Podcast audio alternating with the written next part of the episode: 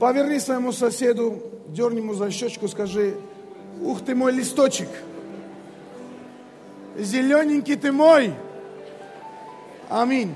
Можете присаживаться и дать аплодисменты прославлению, пожалуйста.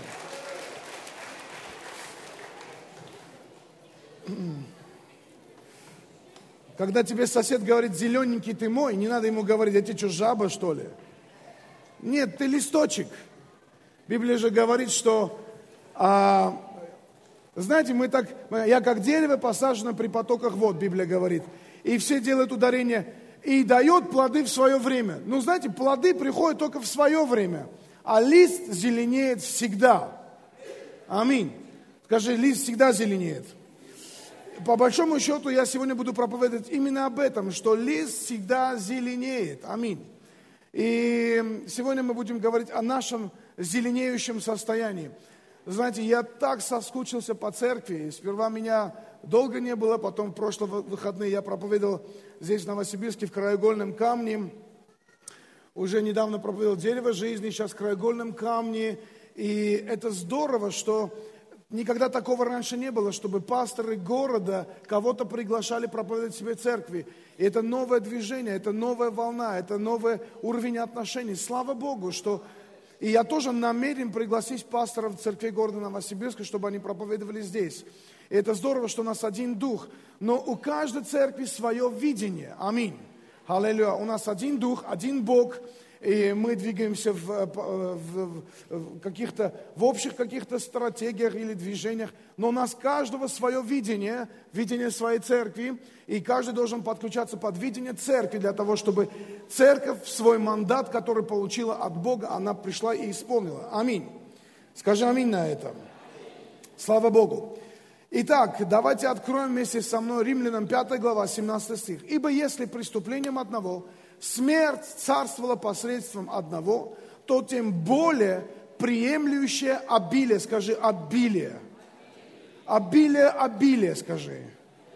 Обильно, смачно скажи, обилие, обилие, обилие. Скажи, обилие, обилие, обилие. Обилие благодати и дар праведности, скажи, подарок. Скажи, Бог подарил мне праведность будут царствовать в жизни посредством единого Иисуса Христа. Знаете, вот моя тема сегодня, моя тема сегодня праведность. Я хочу, чтобы мы просто что-то в своих мозгах поменяли. Я отвечаю перед Богом за эту церковь. И я понимаю, что когда вы, может быть, сегодня услышите это слово, у вас может быть какие-то крайности, может быть какие-то непонятности. Ничего, мы все это исправим, со временем все объясним. Какие-то, что надо справить, исправим, что надо вправить, вправим. Аминь. Но тем не менее, правда остается в том, что Бог дал нам праведность. И мы должны понимать, что это такое для того, чтобы иметь правильную молитвенную жизнь.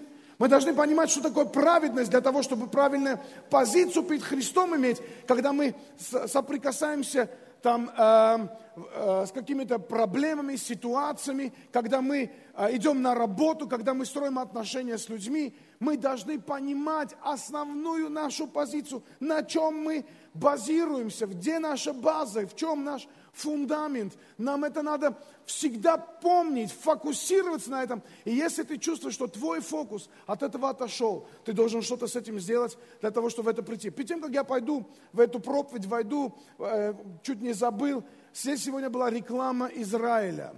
Вот я сижу, я, у нас э, у нас сейчас будет Пинуэл, и мы будем э, в лагере, приедут вся наша миссия, придут гости, уже очень многие люди, даже с Украины, э, звонят и приезжают, уже оплачивали. Э, первый раз так много оплачивали до лагеря. Хорошая стратегия была, оплачивайте, потому что потом будет дороже. И Люди придут с разных городов, даже те, которые нас еще не знают. Это классное время будет. Я, конечно, весь в подготовке лагеря. Сейчас для нас лагерь это номер один. И потом, после лагеря будет э, э, конференция, потому что у нас в, этом году в ноябре не будет конференции. День рождения церкви мы, мы перенесем в этом году и будем справлять с 9 по 11 сентября.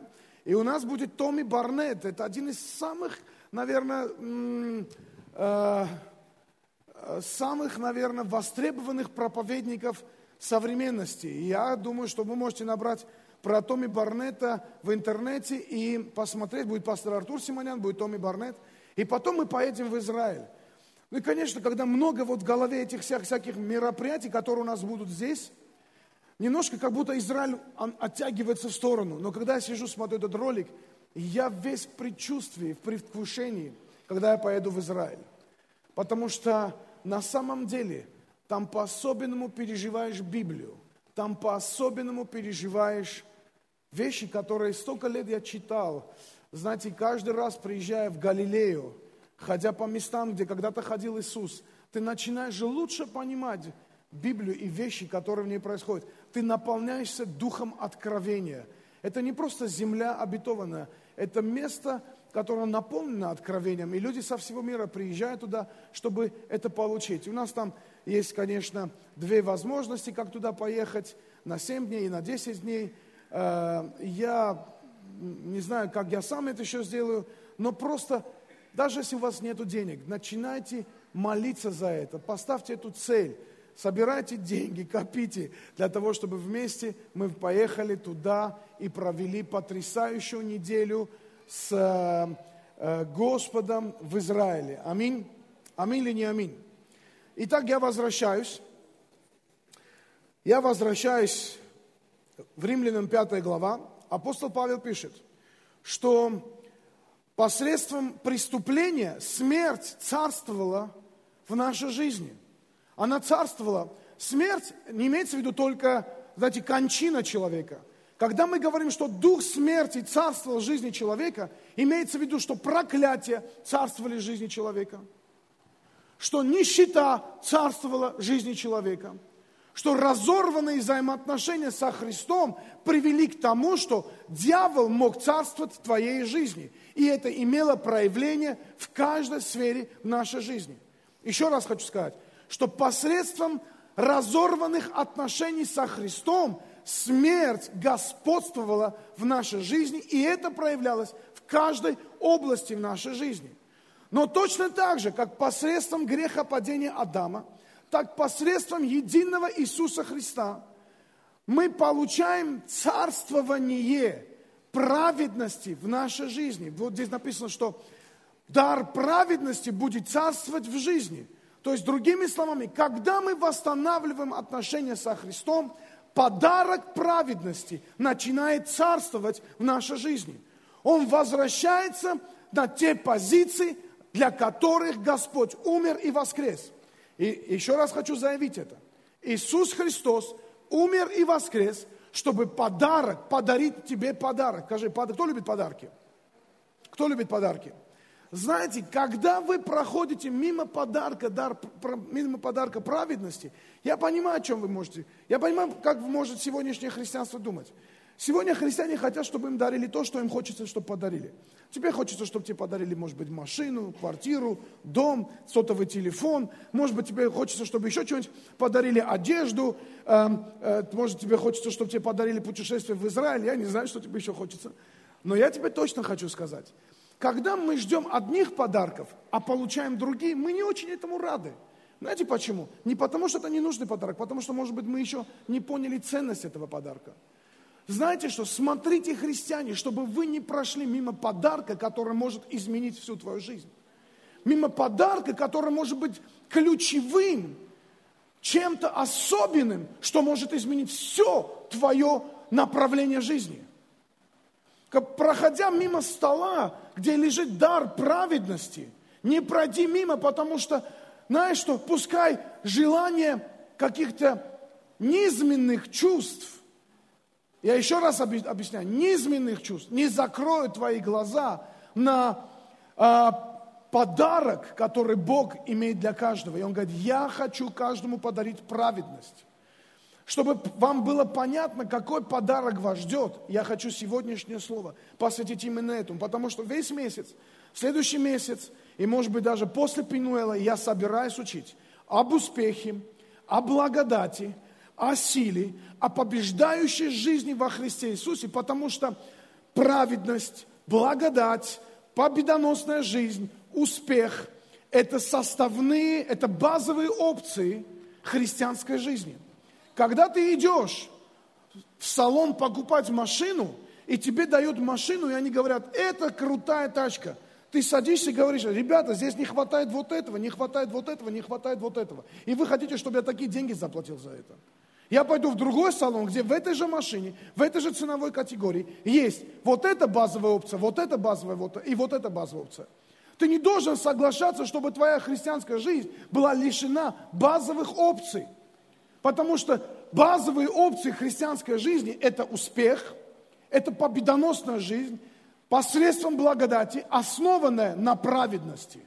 Вы здесь сейчас или нет? Скажи, праведность – это мои базовые опции – и скажи, это дает мне силу, возможности, победоносную жизнь и успех.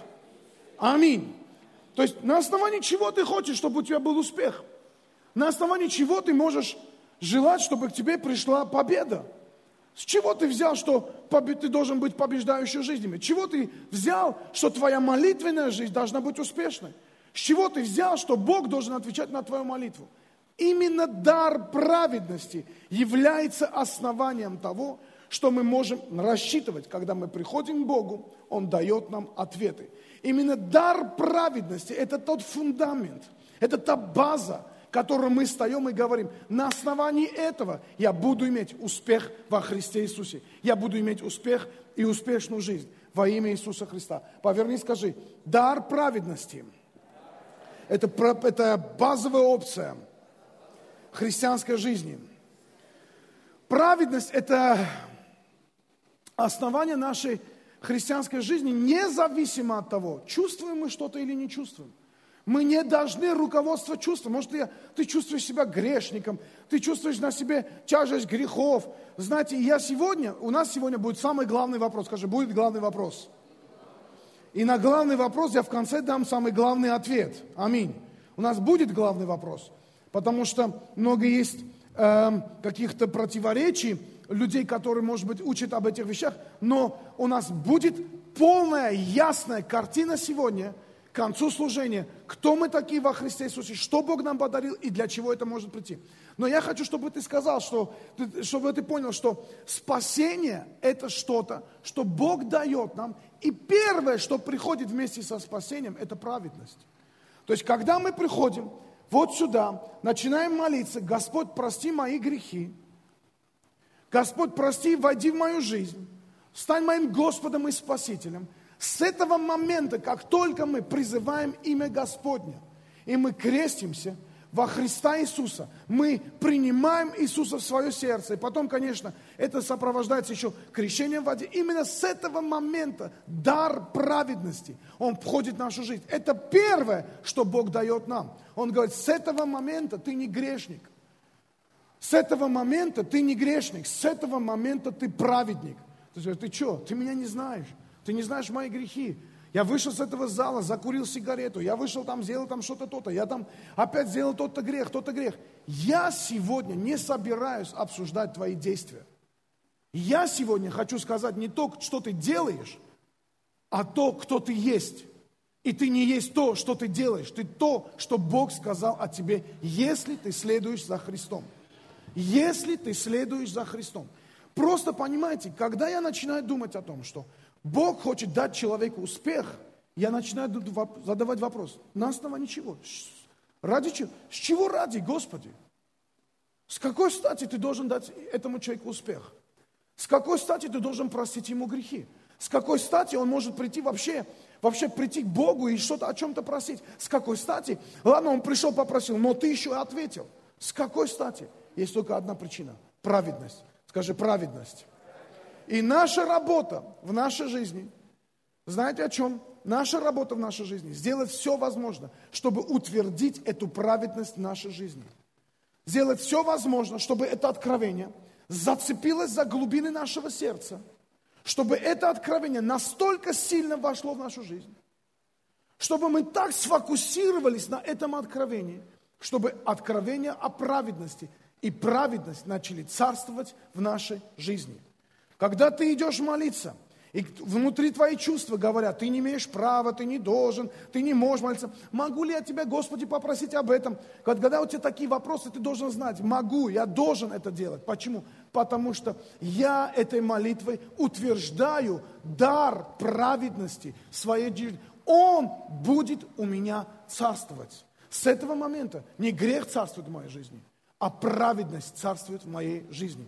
Знаете, почему многие люди терпят крах Э, в борьбе с грехами, потому что они не знают, на основании чего они должны побеждать свой грех.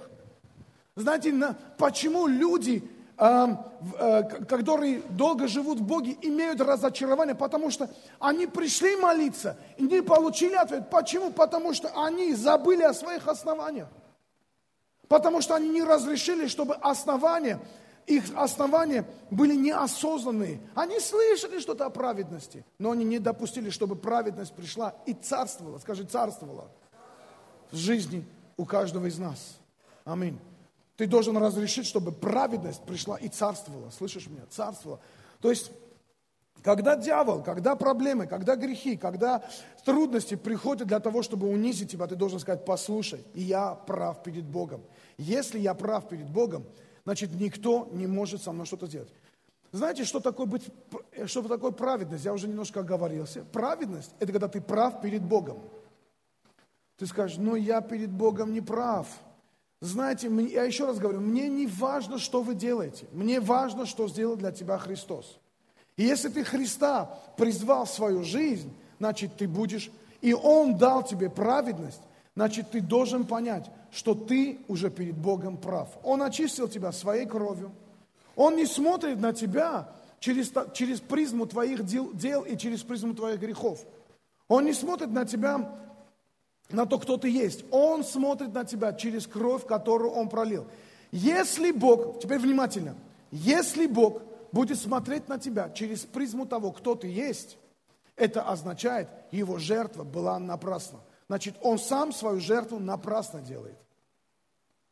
Но если Бог смотрит на тебя через свою жертву и через кровь, которую Он пролил ради тебя и для тебя, и Он смотрит на тебя через кровь Иисуса Христа, это говорит о том, что Он видит тебя очищенным и освященным от любого греха. Даже если этот грех еще царствует в твоей жизни, даже если ты еще не победил этот грех, Бог не смотрит на твои поступки. Он смотрит на твою позицию, на твои основания. Он дал тебе эти основания.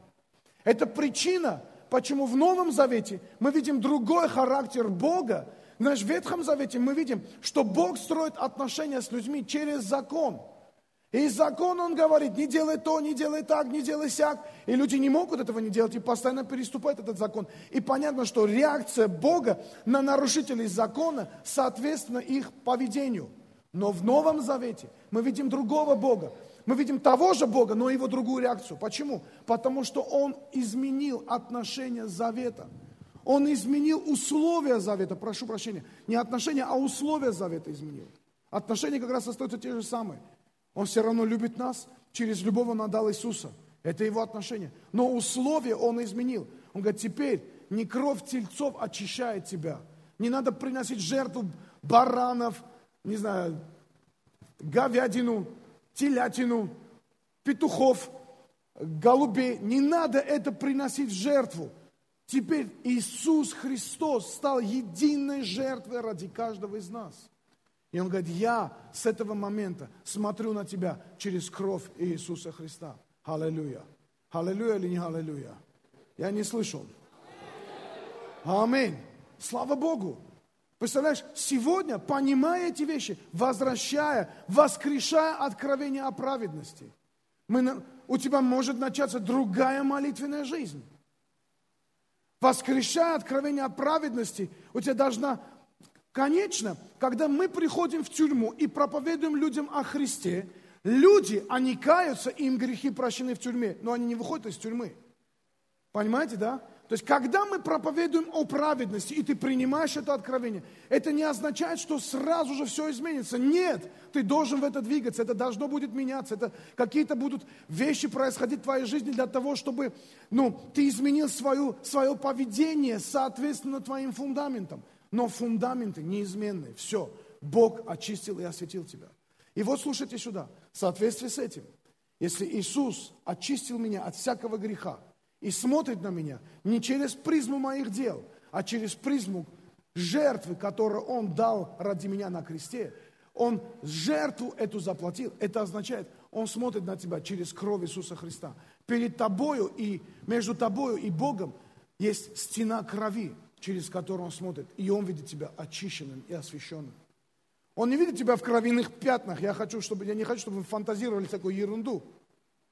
Он видит тебя очищенным этой кровью Иисуса Христа, святым и праведным. Это основание, почему ты можешь прийти и сказать, Бог, если я перед тобой прав, почему эти вещи происходят в моей жизни?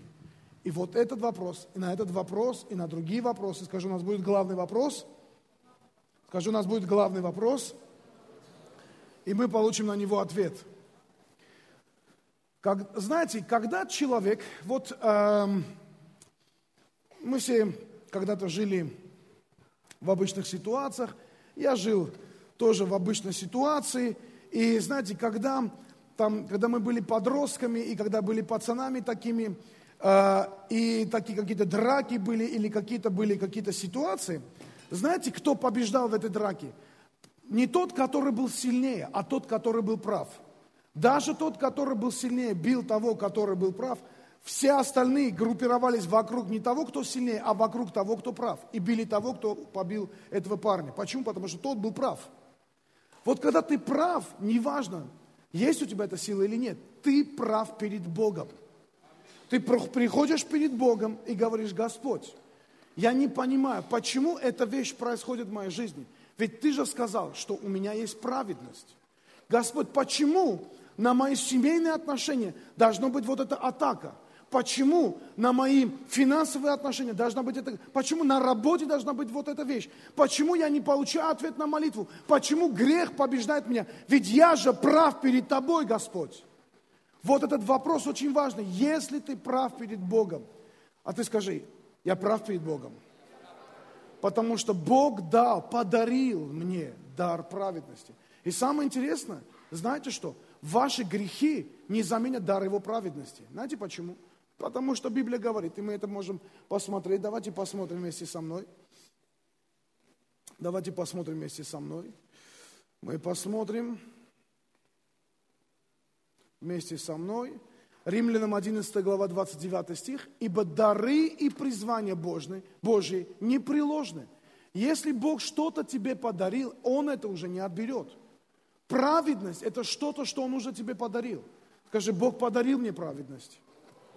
Повернись соседу и скажи, не проходи мимо Его подарков. Знаете, когда сатана приходит и начинает тебе говорить, да ты грешник, ты слаб перед грехом, у тебя ничего не получится. Знаешь, до тех пор, пока ты смиряешься и, смиряешься и следуешь за Христом – Знать, до тех пор, пока ты принимаешь дар праведности и фокусируешь свое внимание на праведность, праведность будет царствовать в твоей жизни, и ты можешь говорить, дьявол, я не то, что я делаю, я то, кто дал, тот, я тот, кого видит меня Бог, а Бог меня видит праведником. Дьявол, ты не имеешь права приходить в мою жизнь. Я, не важно, что я сделал сегодня, не важно, как я упал, не важно, как я поступил. Бог дал мне праведность. Но я же чувствую себя грешником. Неважно, как ты себя чувствуешь. Мы не живем чувствами, мы живем верою. Мы верим в то, что Бог даровал праведность, ибо об этом говорит Писание, что теперь посредством Адама все люди согрешили, и грех, и смерть, и проклятие царствовали в моей жизни. А я принял Иисуса Христа. И посредством единого Иисуса Христа дар праведности и обилие благодати. Про обилие благодати это воскресное собрание следующее. А сегодня дар праведности. Дар праведности царствует в моей жизни. Скажи аминь на это. Аминь. Знаете, праведность – это фундамент нашей жизни. Это наш плацдарм. Это наша база, откуда мы все начинаем. Нет базы, нет координированного движения. Вот знаете, что такое база? Эм, должен быть штаб. Обязательно должен быть какой-то штаб. Правда, когда идут военные действия, должен быть штаб. Штаб – это то, откуда координируются все действия. Откуда управляется всем. Так, знаешь, чтобы своя артиллерия свою пехоту не разбомбила, штаб координирует движение. Вот когда мы начинаем понимать, что у нас что-то не так, знаете, что мы начинаем? Мы связываемся со штабом. База, база, это первый. Что там вы делаете? Нас атакуют наши же. Понимаешь? Мы связываем, база, база. Что происходит? Почему дьявол атакует? База говорит, ты праведен. Ты праведен. И ты начинаешь понимать, точно, я праведен. Аллилуйя. Грех не имеет права. Тут грех, он уже расползся, он уже тебя заманил, он уже тебе доказал, что ты грешник. Грех начинает говорить, помнишь, ты пытался меня победить три года назад. Я вернулся. Я вернулся, чтобы тебе напомнить. У тебя тогда ничего не получилось. Ты то же самое пытался сделать два года назад. Помнишь? И год назад, и месяц назад ты пытался это сделать. Но у тебя ничего не получилось. Почему? Потому что как бы ты ни кряхтел, как бы ты ни старался, но грех есть грех. Грех даже Иисуса убил. Ха-ха-ха. И ты стоишь такой, знаешь, уши развесил, стоишь вот так и думаешь, точно, хрю, мрю, точно, грех даже Иисуса убил. Дорогой мой, пора вспомнить, что Иисус победил грех и воскрес, очистил тебя своей кровью, и ты поворачиваешься и скажешь, слушай, грех, ты знаешь что? А ну-ка давай вспомним – что Иисус победил тебя и воскрес. Больше того, то, откуда этот грех вообще возник, от твоего родоначальника, дьявола, знаешь, что сделал мой Господь? Мои, мои старшие сильнее твоих старших. Мои старшие разбили голову твоим старшим. Алло, вообще-то. Знаешь, что мы сделали? Иисус пришел, я даже могу сказать, и никто ничего не смог сделать с этим, потому что Иисус пришел, и написано, Он разбил голову дьявола. И знаешь что? Он не просто разбил голову дьявола, он воскрес на третий день. Аминь. Смерть цеплялась, что-то пыталась сделать, ничего не получилось. Что, поговорим об этом, грех? Грех приходит через год тебе, говорит, помнишь? Ты говоришь, грех – Хочешь, чтобы мы с тобой об этом поговорили? Ну-ка вспомни, что сделал Иисус. Больше того, Иисус дал мне власть наступать на змей, на скорпионов. Это с чего ради? Это с какой стати ты должен наступать на змей, на скорпионов? Мы же понимаем, что змеи и скорпионы не буквально в смысле этого слова, да? Что это имеется в виду бесовские силы. Это не то, что ты пойдешь и будешь скорпионов давить там. В лагере, пустыне. Я не знаю, в этом году я всегда сторонник одну ночь провести в пустыне. В Израиле одну ночь всегда в пустыне, бедуинами проводим. Симонян вообще не любит проводить бедуинами ночь.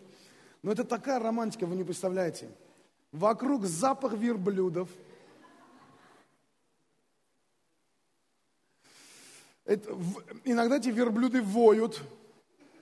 И вот этот верблюд, он, знаете, вот он мне напоминает праведника – на которого посадили грешника. И мы там утром на следующего дня сели с Жанной, ну там была там, там такой, э, в тур заходит такая штука, ты садишься и по пустыне с верблюдом как бы тусуешься, гуляешь там. И мы с Жанной сели вдвоем на верблюда, одного достаточно большого, мощного, и идем, и я слышу такой,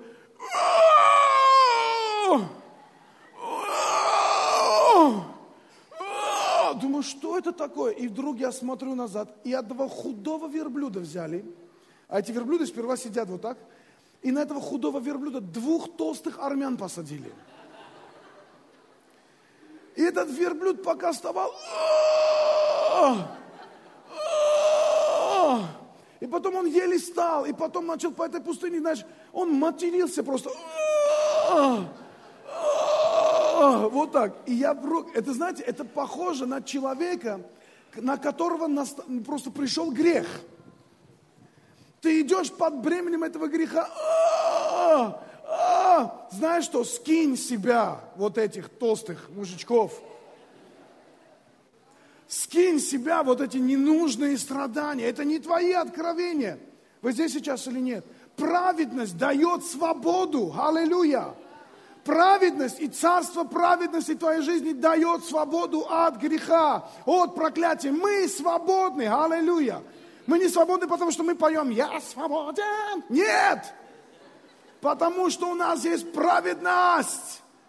Аминь, аллилуйя. Поверни соседу, скажи, у нас есть праведность. Да, и скажи, поверни соседу, скинь себя эту, это, эти толстые грехи, скажи уже. Аминь. Аллилуйя. Слушай, так кто я, грешник или праведник? Грех – это навязанное состояние. Грех – это не то, что это не твое.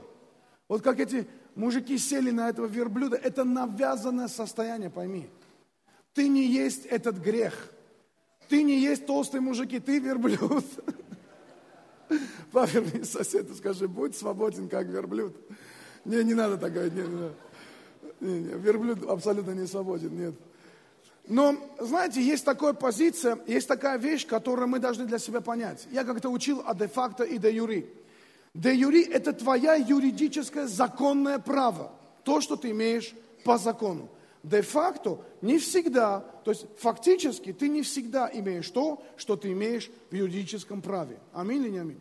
Очень часто люди имеют де-факто, но не имеют юридического права. Если мы перейдем на общепринятую позицию, общепринятую практику э, в России, знаешь, ты можешь прийти чью-то квартиру, человек там живет, у него там своя мебель есть.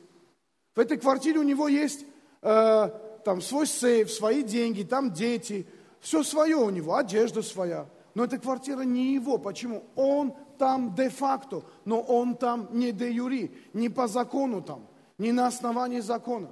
Он никого не арендовал, он не купил, он просто вторгся, вошел и живет там.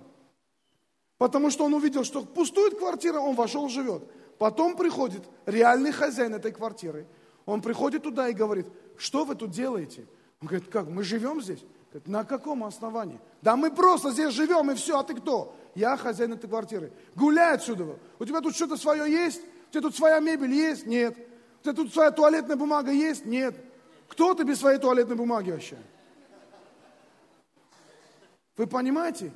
Вот человек, который законно, это его квартира, он, он не должен ругаться, драться, он не должен, он просто идет в полицию, показывает свои документы, подает и говорит, вы должны прийти и с этими людьми разобраться. Скажешь, наша полиция не будет разбираться. Наша полиция есть своя полиция, суды есть, и ты должен добиваться своего законного права. Так вот, грех тебя оседлал не по закону сейчас. Грех в твоей жизни не имеет никакого законного основания. И может быть сегодня еще этот грех, это навязанная ситуация, эти навязанное мышление, это навязанные обстоятельства. И реально твои поступки еще не говорят о том, что ты праведник. Ты должен продолжать бороться для того, чтобы то, что по закону твое, стало твоим фактически. Мы все должны бороться, что если Библия говорит, что тебе принадлежит успех, ты должен добиваться своего успеха. На каком праве? На основании праведности. Если Библия говорит, что ты ранами Христа, ты исцелен, ты должен добиваться своего исцеления. На каком основании? На основании праведности. Знаете, почему многие молятся за исцеление и не получают свое исцеление? Потому что они не знают своих оснований. Потому что когда трудно, они не вступают. База, база, что происходит? Почему я еще болею? База должна сказать, сфокусируйся на праведность. Ты приходишь и говоришь, болезнь, пойми, тело, органы, чувства, поймите, вы не имеете права так себя вести. Так не имеете права себя вести. Фу, подумаешь, не имеем права, будем вести себя и так. Знаете что, если они так тебе говорят, самое место им взять их и вознести свои грехи, болезни и проклятия на крест. Я тебя распну, ты будешь гореть в аду, дьявол всякий бесюга, ты будешь гореть в аду. На каком основании вы ведете духовную войну? Знаете, почему многие люди имеют крах в духовной войне, в молитвенной войне? Знаете почему? Они не знают своих оснований. Они не знают, на основании чего они пришли воевать. Они пришли, дьявол, мы тебя связываем. Дьявол говорит, ага. Замучаешься связывать. Дьявол, я тебя приказываю, пошел вон. Ага. Почему дьявол так нагло себя ведет? Потому что ты ничего не можешь сказать. Ты инструменты используешь, а основания не знаешь. И поэтому Библия говорит, мы должны сфокусироваться на наши основания. Мы должны понять, вообще откуда это пришло. И знаете что, если дьявол сможет сделать, если этот мир, этот грех, эти ситуации, это обстоятельства, твой опыт, сын ошибок трудных, если это все сможет украсть у тебя откровение о твоей праведности, и праведность твоя не будет царствовать в твоей жизни, то дьявол сможет делать все, что он хочет в твоей жизни. Он украдет у тебя радость, он украдет у тебя счастье, он даст тебе проклятие, он, он сделает так, чтобы ты разочаровался в христианской жизни, разочаровался во Христе и потерял свое спасение. Возможно ли это? Это очень трудно, но это возможно если ты отклоняешь дар праведности, если ты не опираешься на него, если ты не фокусируешься на дар праведности, рано или поздно дьявол украдет тебя через твои грехи, через твои поступки, через твои мысли, через твои решения, через твой выбор, он украдет тебя, и ты будешь в аду. И Библия говорит, даже Павел пишет Тимофею, вникай в себя, вникай в учение, таким образом ты себя спасешь и слушающих себя. Итак, спасение мы начинаем с праведности. Но спасение – это процесс – Поэтому мы прибегаем к благодати. Поэтому мы прибегаем к этим откровениям от Бога для того, чтобы каждый день утверждать спасение в нашей жизни. Но на основании чего? На основании праведности. Скажи, праведность – это мое основание. Повернись соседу скажи, я не... Итак, итак я, я, я надеюсь, вы поняли, что такое де юри де факто.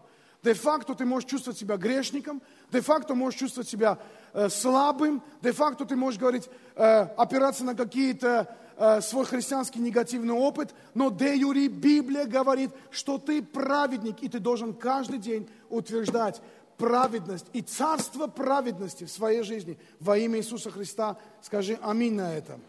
Если боксер становится на ринг, и в глазах своих – он уже себя видит маленьким, если он своего соперника видит уже в глазах своих большим, он уже этот матч проиграл. Он будет вести себя как проигравший, он будет говорить как проигравший, он будет отбиваться как проигравший. Почему? Потому что в своих глазах он уже потерял свою праведность. Я иногда смотрю, как люди договариваются. Знаете, какой-то опыт, который я имел в бизнесе, меня помог, научил меня а, ну, научил меня правильно договариваться с людьми. Э, очень люблю скидки, поэтому всегда скидываю цену. Аллилуйя. Просто научился договариваться. Нам тут недавно аппаратуру предлагали, вещи за 16 тысяч, знаете, за 8 тысяч договорился я. А мне некоторые говорили, даже не договаривайся, он не скинет. Еще как скинет. Главное научиться договариваться. Аминь. Вот когда я смотрю, когда кто-то договаривается со своим заказчиком, и знаете, они вот так разговаривают, здравствуйте, да-да-да, конечно, конечно, мы, конечно, сделаем, мы то-то, то-то, то сделаем. Я смотрю, знаешь что, тут проблема есть. Почему? Он говорит с позиции потерпевшего. И заказчик, когда слышит такой тон, позицию потерпевшего, я не говорю, что надо вот так разговаривать с заказчиком. Слышь ты, выложил бабки на стол, Скорее всего, ты услышишь длинные гудки. Ту и все. Но научиться правильно разговаривать. Когда человек разговаривает вот так. Ну да, да, да, да, конечно, мы придем, и это сделаем, и то сделаем, и так сделаем, и так сделаем. Слушайте, если вы так будете разговаривать, вы никогда ничего не договоритесь. И знаете почему? Потому что вы своей позиции не знаете. Вот э, когда мы идем в ресторан с кем-то, ну, кто-то из христиан со мной идет, и потом они официантку обращаются говорят, девушка, а можно принести то-то? Я говорю, послушай, давай уточним одну вещь. Я уважаю всех официантов, очень грамотно с ними разговариваю, с уважением, не отношусь как к второму сорту, ни в коем случае. Но официант – это служитель, который представлен, чтобы служить и приносить тебе пищу. Поэтому не надо спрашивать официанта, можно или нет. Девушка, будьте добры, принесите то-то, унесите то-то. Девушка, спасибо, девушка, до свидания. Все. Алло, вы здесь сейчас и нет. Не надо разговаривать с позиции потерпевшего. А можно? Ну, некоторые проходят мимо дорогих магазинов. Я туда не зайду. Ну почему? У меня денег нету. Ну ладно, ну зайди, примерь хорошо какую-нибудь хорошую одежду. Нет. Знаете, почему люди боятся в дорогой магазин зайти примерить? Они, они, не, они не купят этого, это и, и, им не по карману. Слушай, но тебя же не убьют, если ты зайдешь, оденешь хорошую одежду, примеришься и скажешь, Господь, я благодарю Тебя, что у меня будет такая одежда. У меня будет не только такая одежда, но у меня еще будет место, куда я в этой одежде пойду. Понимаете, да? Я бы фраг купил, один раз его одел. Не фраг, а этот, как его, смокинг. Но смокинг, имейте в виду. Просто, когда ты заходишь в какой-то магазин, послушай, эти люди хотят тебе продать. Возможно, один день ты придешь и купишь, но если ты даже этого шанса в своей голове не оставляешь, ты никогда это не сделаешь. Ты здесь сейчас или нет? Когда ты договариваешься с заказчиком, послушай, твой труд стоит денег. Ты звонишь этому заказчику говоришь, послушайте, если вы хотите, чтобы мы вам качественно сделали, качественная работа стоит таких денег. Хотите, где? Знаете что, люди могут пойти, заказать дешевый труд, дешевое качество, четыре раза переплатить и все равно позвонить тебе и сказать, слушайте, можете прийти посмотреть, как это все изменить и исправить. И знаешь что? Каждый раз, когда ты кому-то качественно делаешь, кто-то другой, есть куча людей, есть миллионы людей, которые ценят качественный труд. Один позвонит и скажет, слушай, я взял этого парня, он качественно мне сделал эту мебель, или качественно сделал этот ремонт, или качественно починил мне машину. Я тебе предлагаю к нему обращаться. У него немножко дороже, но зато ты знаешь, что тебе не придется переплачивать 20 раз за ту же самую работу. Вы здесь сейчас или нет? Не говор... но, но люди, мне нужны деньги, мне нужны деньги, поэтому я должен сейчас быстренько найти работу. Послушай, нужны деньги. Верь Богу, молись, разговаривай правильно. Люди услышат твой уверенный голос, скажут, я хочу этому парню заплатить. Вы здесь сейчас или нет? Откуда это приходит? От внутренней позиции. От того, насколько ты внутренне себя уверенно чувствуешь. Вот если ты, вот что такое дар праведности – если ты внутри уверенно себя чувствуешь, что ты праведен перед Богом, ты прав. Ты прав. Ты прав. Господи, я прав. Мне не важно, что говорят обстоятельства. Мне не важно, что говорит ситуация. Мне не важно, что грех говорит. Мне не важно, не важно, что опыт говорит. Мой опыт, твой опыт. Мне не важно, кто что говорит. Я знаю, что я перед Богом прав. Все. Вот так я утверждаю царство праведности в своей жизни. И тишина. Почему я прав? Потому что я наследник, а не раб. Поверни соседу, скажи, ты раб? Рабы не мы, мы не рабы. Прошу прощения. Аллилуйя или не аллилуйя? Откроем римлянам 8 глава, 10 стих. А если Христос вас, то тело мертво для греха, но дух жив для праведности. Ухарамахашибаданарая. Вы здесь сейчас или нет? Тело мертво для греха, а дух жив для праведности.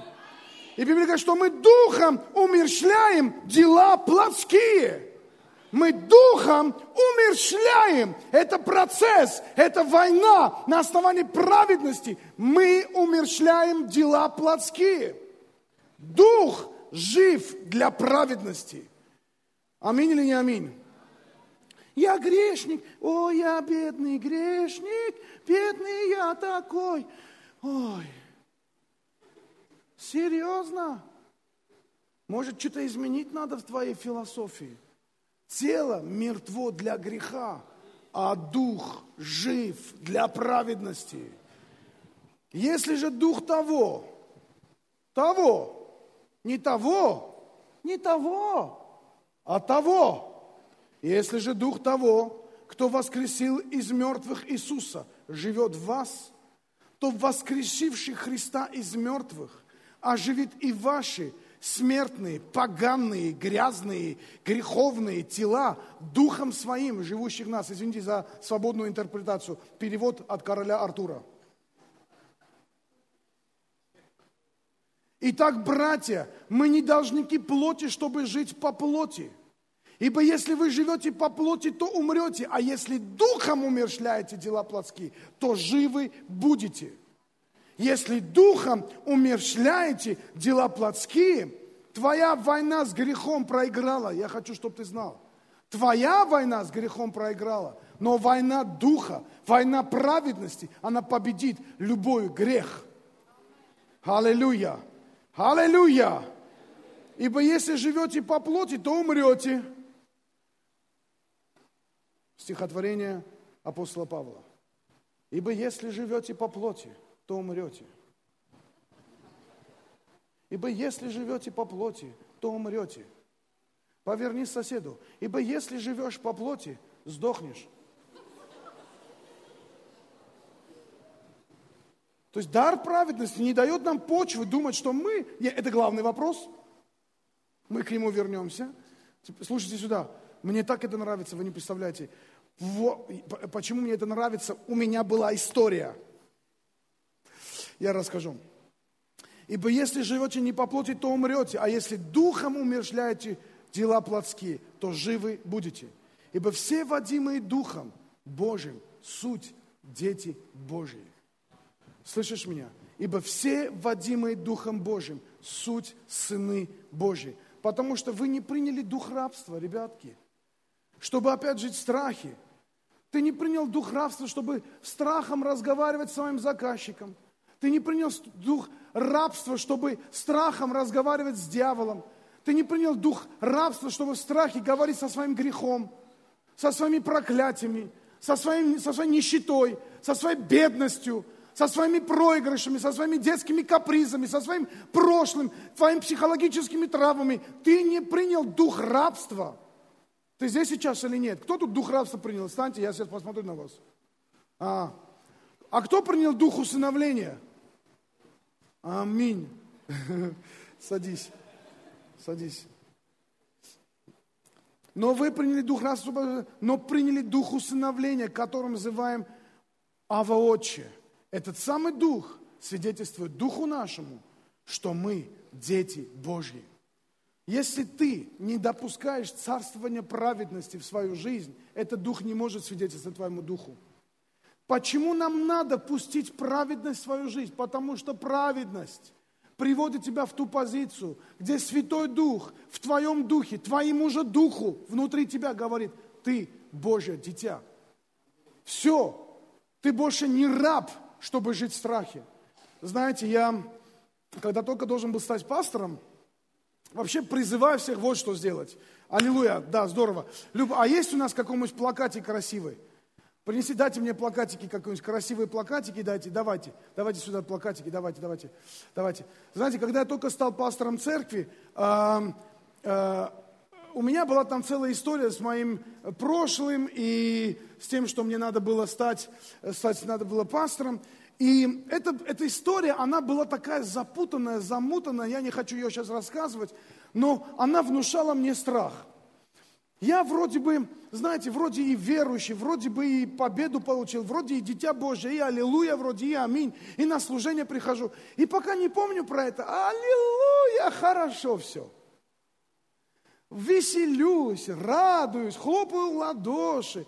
Слава Богу. Один день поехал на конференцию, поехал на конференцию, и такая радость, я еще не был пастором, еще вот только в этот промежуток, такая радость, стою, радуюсь, и вдруг эта мысль, вспомни свою проблему. И она дум, вышла. И все, все вокруг радуются, а я стал один просто, как сухая просто какая-то пальма, дуб в пустыне. И все. Все, как будто все мои листья, они сразу упали. Плоды забыли, что они должны в свое время прийти. Вы знаете, когда я говорю про листья, что я имею в виду? Листья, что Бог, я как дерево посажено при потоках вод, которое дает плоды в свое время, придут в свое время, будут плоды. Аминь или не аминь? Скажи аминь. Плоды не всегда будут. Скажи, плоды не всегда будут. Они будут в свое время, скажи. Но зеленые листья, они будут всегда всегда. Что делает твои листья зелеными? Почему они не желтеют, не сморщились так, упали? Почему? Потому что ты, потому что в твоей жизни есть дар праведности, который твои, твои листья на твоем дереве вечно зеленые, аллилуйя, вечно зеленый дар праведности делает твою жизнь вечно зеленым. Аминь или не аминь. Знаете, это еще одно откровение хочу вам дать. Иисус говорит, я лоза, вы ветвь. Пожалуйста, не пытайтесь быть ветвью, вы уже ветвь. Не надо стараться быть ветвью, знаешь, не надо присасываться. Нет, ты уже ветвь. И все, что ты должен делать, ты должен допустить, чтобы соки лозы, они пришли и попитали тебя. Чтобы откровение пришло и напомнило, что ты праведен. Чтобы Дух, который живет в тебе, сказал Духу нашему, что мы не рабы, а дети Божьи. Итак, я взял место Писания, вот это Римлянам 8 глава, что я не раб, чтобы жить в страхе, а дитя Божие. И я написал несколько плакатов. Не бойся, Божья воля в твоей жизни исполнится на 100%. И приклеил в одном месте в спальне там, написал в другом месте, э, я не раб, чтобы бояться, я дитя Божие, написал, в коридоре перед зеркалом приклеил, и разные вот такие штуки приклеил, и везде, везде, везде, везде повесил. Вот у нас тут такой плакатик есть, один плюс один. Это для видения, что каждый должен хотя бы одного привести в год в церковь. Возьмите вот такую штуку, купите, вот она у нас на книжном столе. Напишите 10, людей, 10 человек, о которых вы будете молиться. Возьмите, начинайте за них молиться. И тут есть шаги, каким образом вы можете этих людей привести ко Христу. Тут вся информация есть. Просто этот плакат будет напоминать тебе, что ты за человека будешь молиться, и этого человека ко Христу приведешь в течение года. Аминь или не аминь? Я же просто каждый раз, когда у меня вдруг этот страх поднимался, этот страх сжимался, чтобы я ну, начинал опять как бы чувствовать себя как будто дух пустыни, я смотрел на эти плакаты, и я говорил, не бойся, Божья воля в твоей жизни исполнится на сто процентов. Ты не раб, чтобы бояться, потому что Бог дал свой дух тебе, Он усыновил тебя, ты наследник, ты сын Божий. Я каждый раз это говорил, каждый раз, иногда в день по 10 раз говорил. И эти местописания мне постоянно это напоминали. И знаете что? Я не просто эту ситуацию победил, я не только вылез с достоинством и с честью с этой ситуации, но я еще вышел с пониманием, как может откровение царствовать в твоей жизни. И я просто хочу вам сказать, что берите, делайте эти вещи. Пускай это будет вашим напоминанием. Как бы сказать, напоминанием, чтобы ты позвонил на базу. Я же праведник, я же праведник перед Богом, я прав перед Богом. У нас ситуация была, э, у нас была Нара, жена пастора в Пензе, которая, и у нее какой-то был духовный кризис. Она пришла к нам в спальню, легла там, начала, Жанна говорит, иди вон в спальню, иди молись. Она пошла, молится, вся в слезах, все, открывает, поднимает глаза. И вдруг через этот плакатик Бог говорит ей, не бойся, Божья воля исполнится в твоей жизни на сто процентов. Она вышла счастливая, радостная, что это откровение коснулось ее. Все такое. И другая ситуация тоже была. Роберт решил, он был маленький, там сколько ему было, лет пять, наверное, решил помыть посуду, открутил краник, и этот краник остался у него в руке. И вода начала, значит, выливаться. Он сперва пытался подушками заглушить этот краник, но подушки не... И он подумал потом, ладно, что я говорит, мучаюсь, выйду-ка я с кухни, заложу внизу кухню э, подушками, и пускай хотя бы кухня тонет. Вечером мы возвращаемся домой. А, мы смотрим, что это наш подъезд такой живой подъезд, знаете, оживился как-то. Морская тема везде чувствуется. Мы поднимаемся, Ира там, Викторовна стоит, говорит, слушай, говорит, прихожу к вам домой – смотрю, соседи сгребают эту воду, все ковры плывут, а Роберт закрыл кухню, а, обложил подушками вот эту щель под кухней и сидит мультики смотрит. Ему без разницы, кто царствует в его жизни. Он праведен, аллилуйя. Говорит, когда там они все убрались, один сосед, мирской, постоянно куряга, такой куряга, знаете, такие куряги бывают – которым сигареты мало, надо к трубе от машины присосаться и, посо... и подышать. Он пришел, а, говорит, а Ира говорит, а я в зеркале смотрю, там через зеркало, говорит, вижу. Посмотрел, видит кто-то его или нет. Оторвал вот этот мой, ты не раб, чтобы бояться, оторвал эту штуку, перекрестился и убежал оттуда. Думаю, хорошо, хоть так буду сеять Божье Слово в их жизнь. Аминь и аминь. Хотел сказать, вешайте. Нет, э, приобретайте, выписывайте местописание, ставьте и начинайте молиться за людей, и да благословит вас Господь. Вы здесь сейчас или нет? Скажи, я не раб, я сын Божий. Ты скажешь, а как же молитва грешника? Как молитва грешника? Вот, вот молитва грешника. Вот Иисус говорит, вот двое молятся, один говорит, Господь, классно, десятину приношу, пожертвование приношу. Иисус говорит, видите, как вот, вот так нельзя молиться.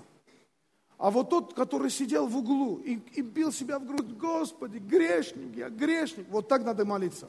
Ну, во-первых, этот парень, который говорил, Господи, я такой крутой, десятину приношу, это приношу. Знаете что? Это самоправедность когда человек пытается своими делами оправдаться перед Богом. Не пытайся своими делами оправдаться. Библия не об этом говорит. Библия говорит о том, что тебя оправдал Бог. Все, ты праведен оправданием Бога. А этот парень еще Христа не знал. И понятно, пришел ко Христу, пришел к Богу и кается в своих грехах. Поэтому его молитва, это не молитва, которую мы должны каждый раз молиться. Мы приходим и говорим, Господь, спасибо, что Ты очистил нас. Господи, спасибо, что Ты омыл нас. Господи, спасибо, что Ты дал нам дар праведности. Спасибо, что мы не рабы. Спасибо, что мы дети. Господи, мы благодарим Тебя. И мы просим Тебя, чтобы дар праведности, он царствовал в нашей жизни. Прославление, выйдите сюда. И вот так, мы пришли к главному вопросу. Скажи, пришли к главному вопросу. А, теперь главный вопрос. Если мы праведны, Можем ли мы грешить, и нам все простится из-за того, что мы праведны? Вот в чем главный вопрос. Но если мы такие праведники, можем ли тогда мы грешим, не грешим, все равно мы праведники?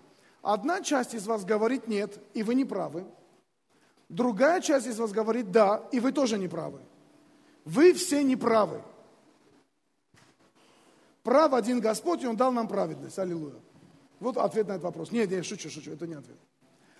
Знаете что? Праведность – это не повод к греху, это повод для покаяния. Когда ты согрешил, позиция праведности не приводит, тебе не говорит, да я могу грешить, я все равно праведник. Знаешь что? Позиция праведности. Вы здесь сейчас? Я здесь. Позиция праведности – это повод для покаяния, а не повод для греха. И когда Бог дал нам позицию праведности, Он дал нам эту позицию, чтобы мы могли в любой момент, знаешь, нам не надо краснеть, нам не надо бледнеть, нам не надо зарабатывать эту позицию, нам не надо зарабатывать э, Божье благоволение к нам. Он это уже дал нам. Вот позиция праведности приводит нас к покаянию – Понимаете? Согрешим ли мы? Да, конечно. Будем ли бороться с грехами? Да, конечно. Будут ли грехи в нашей жизни? Да, конечно. Будут ли атаки? Да, конечно. Можем ли мы поступить неправильно? Конечно. Когда мы неправильно поступаем, мы от этого будем страдать. Но праведность, она приводит нас к покаянию. И теперь смотрите, когда человек сидит в тюрьме, и ты приходишь в тюрьму, и говоришь, Бог дал тебе праведность, знаете что? С этого момента он праведен перед Богом. Он не чист перед законом, но праведен перед Богом. Он не может уйти из тюрьмы, но он праведен перед Богом. Когда я прихожу сегодня, тебе говорю, ты глупо поступил, ты глупо поступила, когда так поступила. Ты неправильно поступил. Ты сам пострадаешь от того, что ты поступил. Да, у тебя есть повод для покаяния, потому что Бог дал тебе праведность. Ты можешь прийти и быть праведным. Но, конечно, за свои дела ты будешь еще терпеть, знаешь что, последствия. Почему? Почему? Потому что в следующий раз, чтобы принимал правильные решения, решения праведности, а не решения греха. Чтобы твои решения не, приводи, не усугубляли твой грех, а чтобы твои решения приводили к тебе к покаянию, и для того, чтобы твои решения приводили к тебе очищению. Может быть, ты от последствий будешь страдать? Да. Может быть, тебе надо еще над собой работать? Конечно. Но имей в виду, уже в, основной позиции ты праведен. Аллилуйя. Знаете, соки праведности, сила праведности в отношении со Христом. Вот грех – это разорванные отношения со Христом. А восстановленные отношения со Христом – это результат покаяния.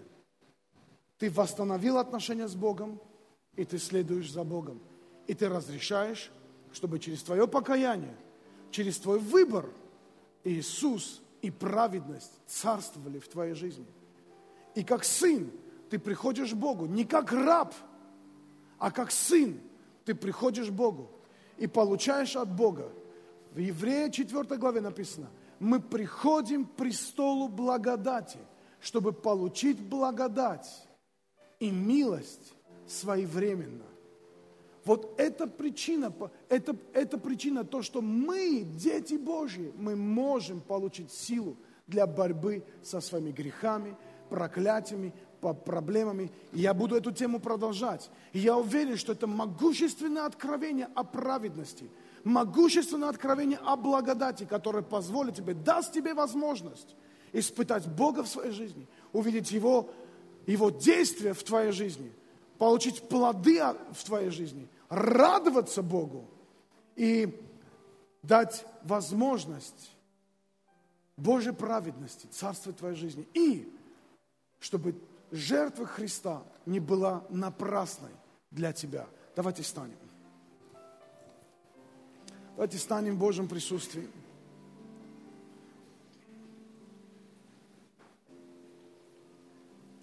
Римлянам 8 глава, 31 стих. Вот что говорит дар праведности нам. Тот, который сына своего не пощадил, но предал его за всех нас. Как с ним не дарует и всего? Скажи, Бог дарует нам все. Потому что Он не пожалел нам Иисуса Христа. Кто будет обвинять избранных Божьих?